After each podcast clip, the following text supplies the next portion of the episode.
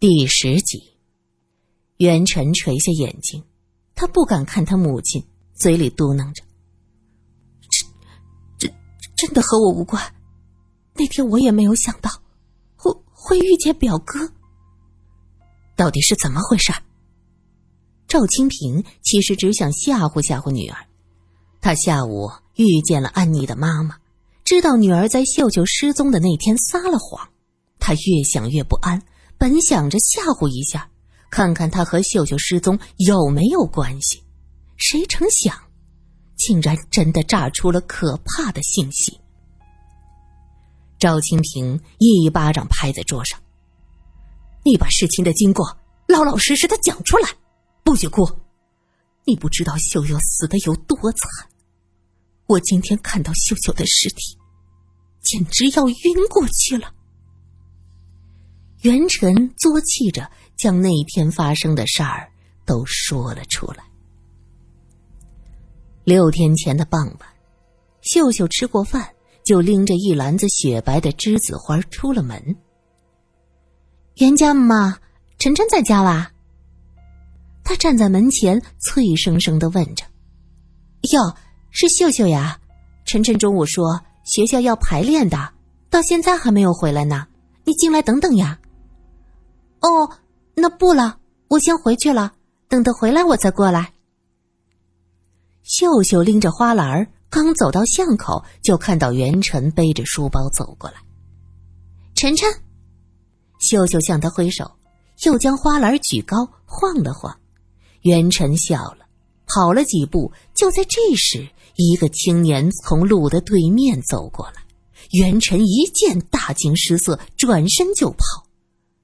这个青年，是他梦魇中的魔鬼，他的表哥赵柯。晨晨，怎么见了表哥，扭头就跑啊？赵柯笑嘻嘻的喊着。秀秀怯生生的望着这个元辰的表哥，站在那儿，走也不是，不走也不是。赵柯转身，看着秀秀问道：“你是晨晨的朋友？”呃，是的呀，我是晨晨的哥哥，那也就是你的哥哥了。秀秀看着这表哥西装笔挺，像是有钱人家的少爷，羞涩的点点头。元辰讲到这儿，他痛哭起来。妈妈，我当时，我当时怕极了，我我只想跑得远远的，后来我回头。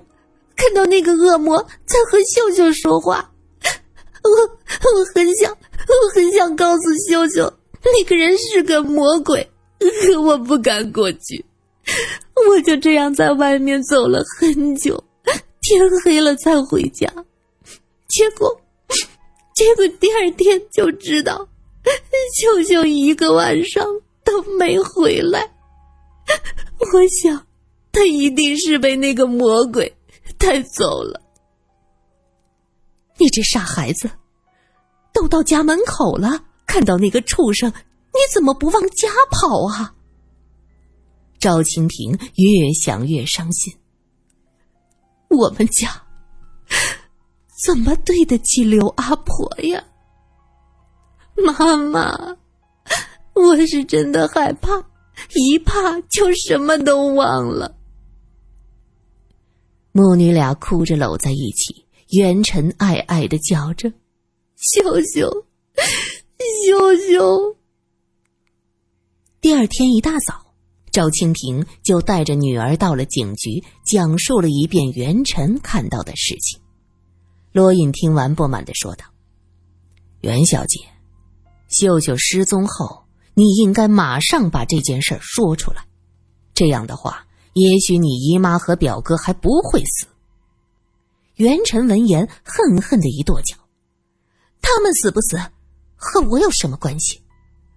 我只要秀秀活着。”说着又哭了起来。苏三见小女孩哭出来，便去拉她的手，可谁想到元辰像疯了一样将苏三的手打下去。他接着哭道：“不要碰我，别碰我！”众人被他吓了一跳。赵清平急忙将女儿搂在怀里：“对不起，苏小姐，晨晨胆子很小，他怕别人碰他。”苏三想到这孩子四年前被赵柯侵犯过，像是那时被刺激的，心里有些难过。等到元辰平静了，苏三送母女俩出门，赵清平拉着女儿，目光有些茫然。他忽然说道：“若是早几天，该多好。”苏三一愣，他问道：“袁太太，你在说什么？”“啊，我随便乱讲的，苏小姐，能不要在意呀？”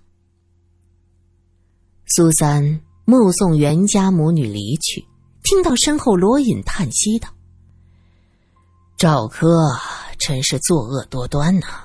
才回国十来天就害了秀秀，若是不死，抓住他也要好好教训他，再扔进监狱。苏三奇道：“诶，这可不像是探长先生能说出的话呀！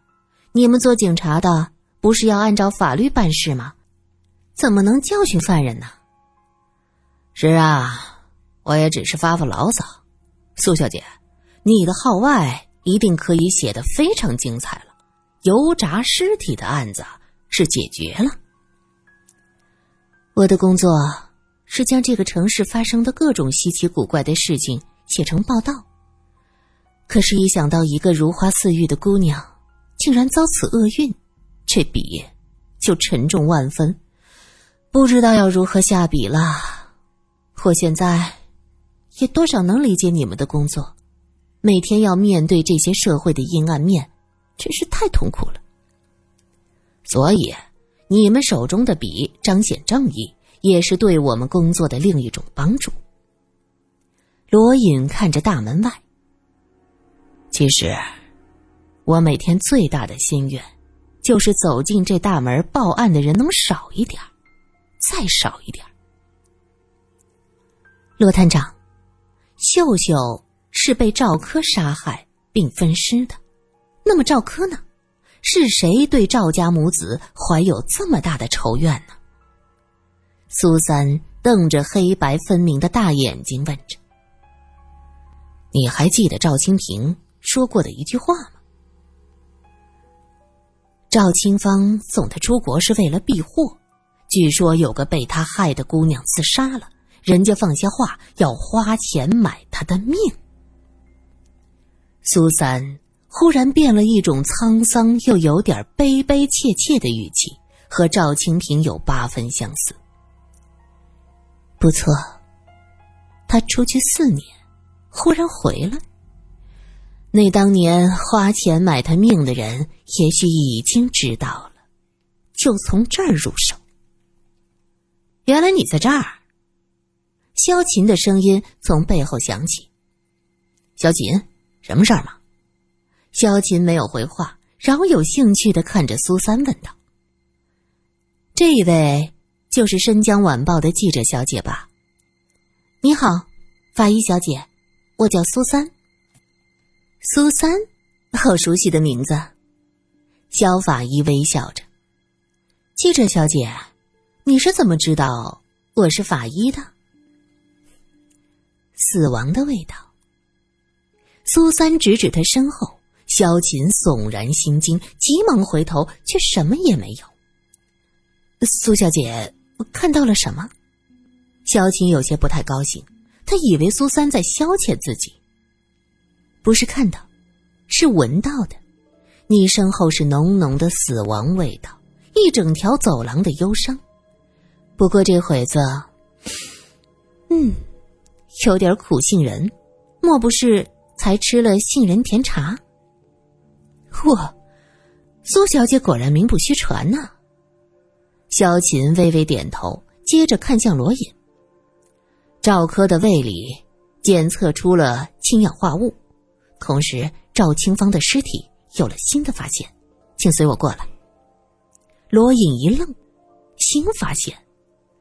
是的，他致死的原因并不一定是蓖麻毒素，也许是氰化物。也正是苏小姐闻到的杏仁味儿，算是和赵柯殊途同归。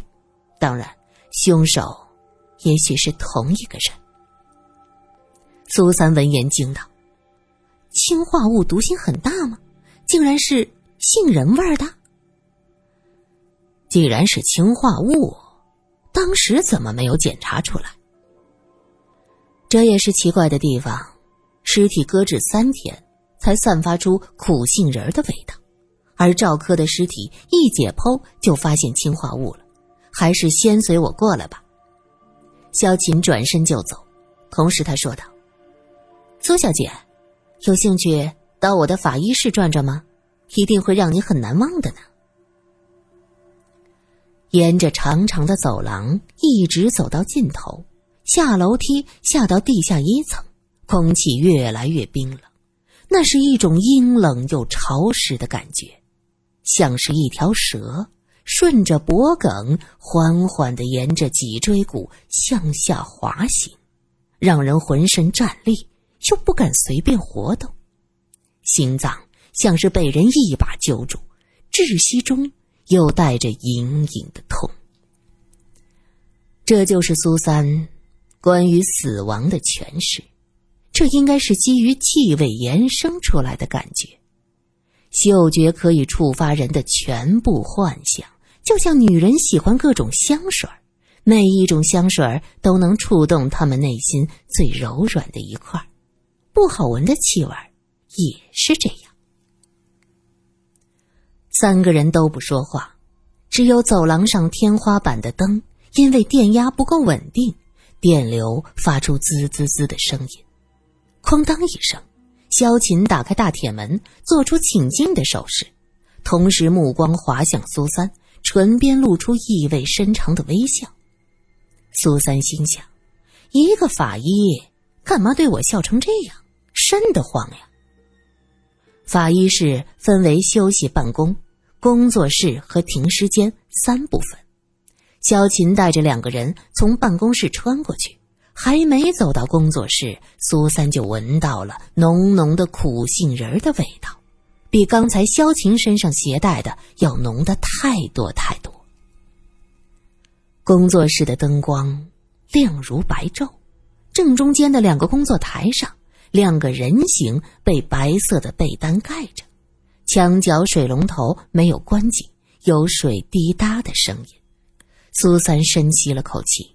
这几天经历了这么多，他已经做好了面对尸体的准备。猛然面对一具冰冷的尸体，尤其是特别熟悉的人的尸体，这需要很大的心理考验。萧琴利落的掀开白被单，苏三眼睛一闭，萧琴轻声说道：“放心，穿着衣服的。”苏三不好意思的干咳一声。就听到罗隐点头说道：“嗯，的确有苦杏仁味儿。你能鉴定出到底是哪种毒物导致他死亡的吗？”哎呀，这个是真没办法确定先后啊。只是这种毒素竟然在尸体存放三天之后才散发出来，这真奇怪。他苦笑了一下，别说，恐怕这么奇怪的现象。我的导师都没见过呢。赵太太身上套着一件白带子一样的袍子，仰面躺在工作台上，浑身被苦杏仁味儿给包围了。赵科的尸体没有头，上半身赤裸，顶着一根树桩子一样的脖梗，胸腔一直到腹腔都被打开过，用粗线缝好。苏三的目光。迅速从赵柯无头的尸体上划过，他接着低下头，心中叹息道：“真是自作孽，不可活呀！”苏记者，你能解释这是为什么吗？萧琴突然发问：“我，我又不是法医，萧法医都不知道的事情，我怎么能知道？”苏三微微一愣。